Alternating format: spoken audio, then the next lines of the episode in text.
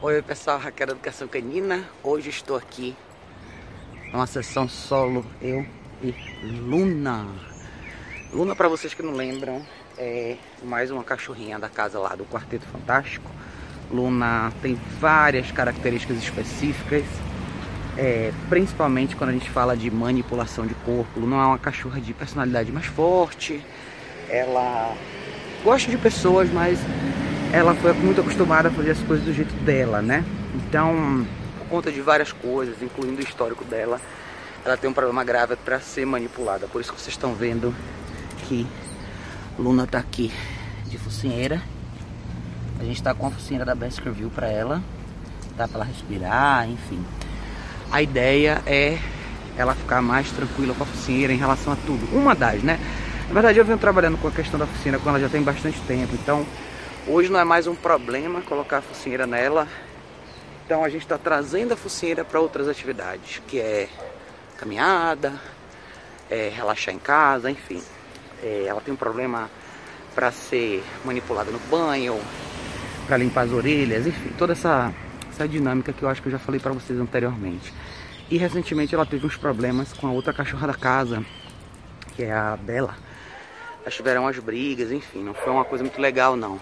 Então a gente. Hoje eu resolvi sair só com ela para ter uma noção um pouquinho melhor do comportamento dela de forma geral no contexto de rua, de direção. Eu tô trabalhando com ela também nos mesmos equipamentos aqui.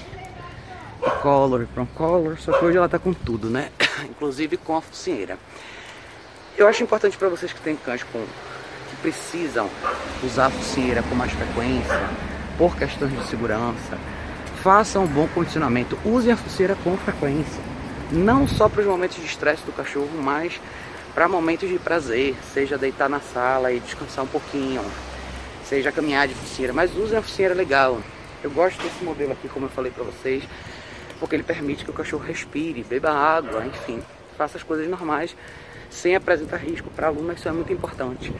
Eu quero que ela fique à vontade com a focinheira, eu quero que ela aproveite coisas que ela gosta, caminhada, relaxe, coisas assim com a focinheira para que, quem sabe, a gente eventualmente não precise mais da focinheira, né? E eu quis trazer ela sozinha também para a gente estreitar um pouco o nosso laço, eu e ela, né? Eu acho importante às vezes a gente dedicar tempo um a um, né? Trabalhar com cada indivíduo. Eu já dediquei mais tempo a Bela, bem mais na verdade. A Bela e o Torna Casa. A gente avançou muito. A Luna também melhorou em vários aspectos em relação a muita coisa, mas eu quis trazer ela.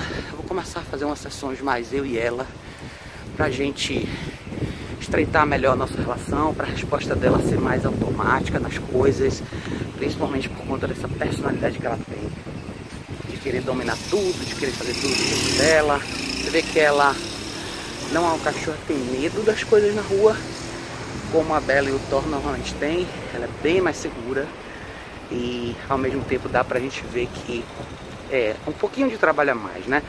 Pra você criar essa conexão com ela. Mas é importante. Importante dedicar tempo só pra ela agora, por um períodozinho, até pra gente deixar muito claro como é que a coisa vai funcionar entre ela e a Bela no futuro, principalmente na, na mudança de casa que eles vão fazer, né? Vão mudar para uma casa diferente, todo mundo. Mas enfim, é isso.